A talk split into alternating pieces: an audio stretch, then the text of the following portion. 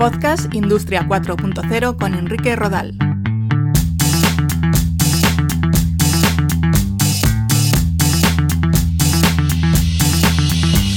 ¿Qué tal? Un saludo, bienvenidos a Podcast Industria 4.0. Ya sabéis que tenemos una web con todos nuestros capítulos disponibles en podcastindustria40.com, pero también nos podéis localizar en iTunes, en iVoox, en Spotify, TuneIn o Google Podcast. Hoy me gustaría presentaros ejemplos reales de usos de la inteligencia artificial vinculados con la industria 4.0 y la transformación digital.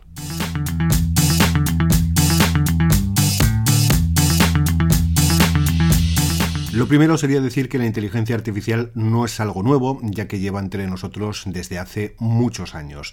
El término inteligencia artificial fue acuñado formalmente en 1956 y en años posteriores se crearon diferentes ejemplos de sistemas básicos basados en inteligencia artificial.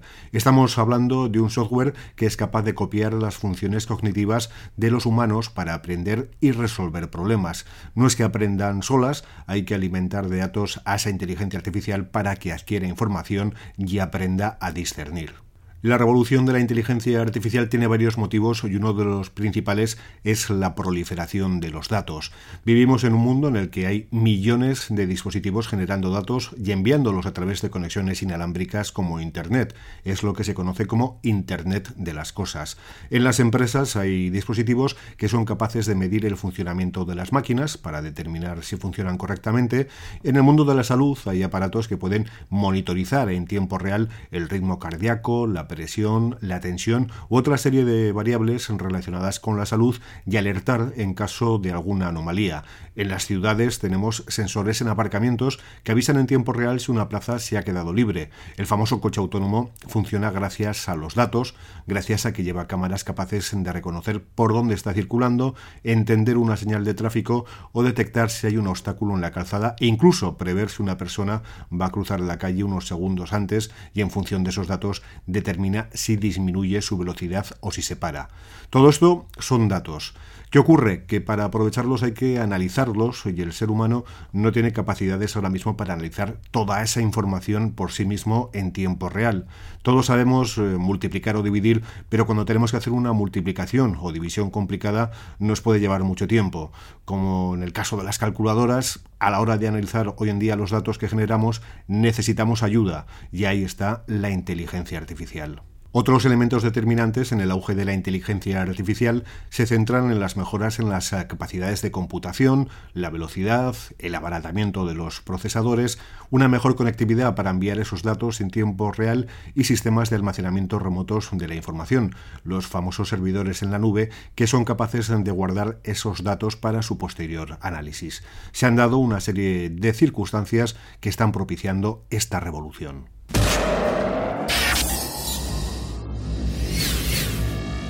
Hay diferentes grados de inteligencia artificial según su complejidad. Un primer grupo englobaría todo, desde algoritmos como los famosos chatbots que nos guían por páginas web, hasta los que utiliza Google para ofrecernos resultados en una búsqueda u otras herramientas.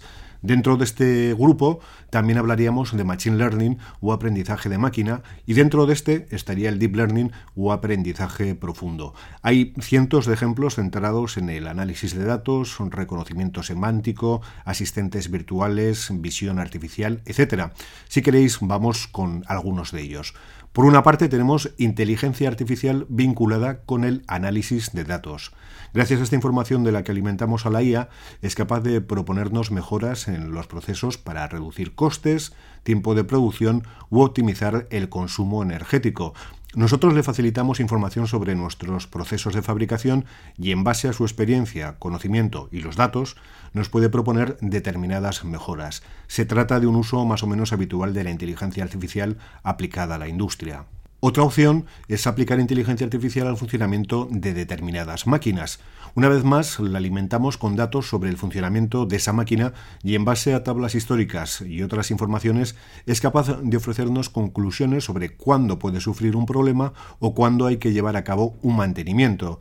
Este mantenimiento predictivo o proactivo se puede ofrecer a nuestros clientes como un valor añadido en la venta de cualquier tipo de producto del que se puedan captar datos sobre su funcionamiento. Imaginaos poder predecir cuándo va a ocurrir un fallo en un motor de un avión. Pues en esto está trabajando ya la inteligencia artificial. Otro ejemplo se centra en la combinación de datos internos procedentes de nuestras máquinas junto a datos externos.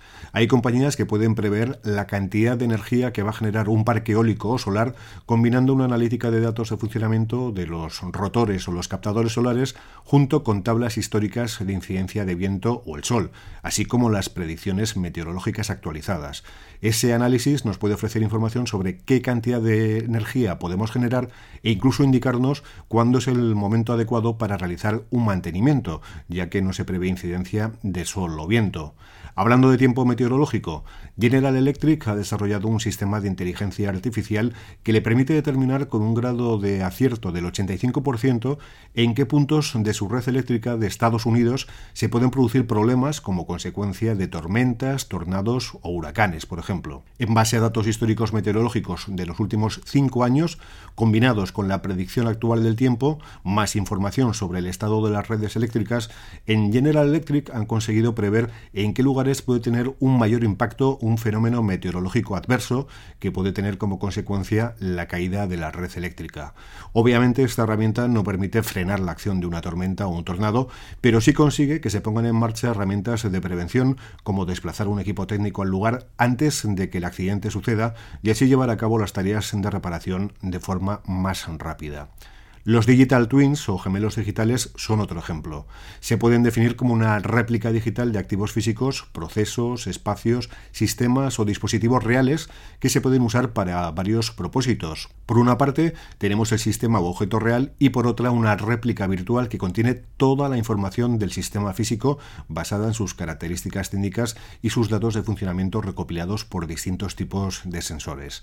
Hay gemelos digitales vinculados con las ciudades, con plantas de fabricación fabricación o con productos complejos como un automóvil o una aeronave. La inteligencia artificial nos permite aplicar nuevos condicionantes sobre esos procesos o bienes y ver qué ocurre. Por ejemplo, tenemos el gemelo digital de un motor. En vez de forzar las revoluciones de un motor real, podemos forzar esta réplica digital y prever qué va a ocurrir y cuándo va a ocurrir.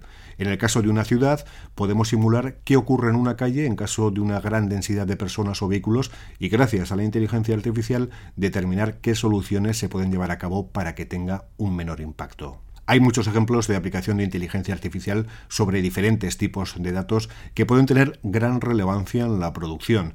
En general, cualquier proceso de analítica de datos en el que se recojan muchos datos se puede mejorar y agilizar gracias a la inteligencia artificial.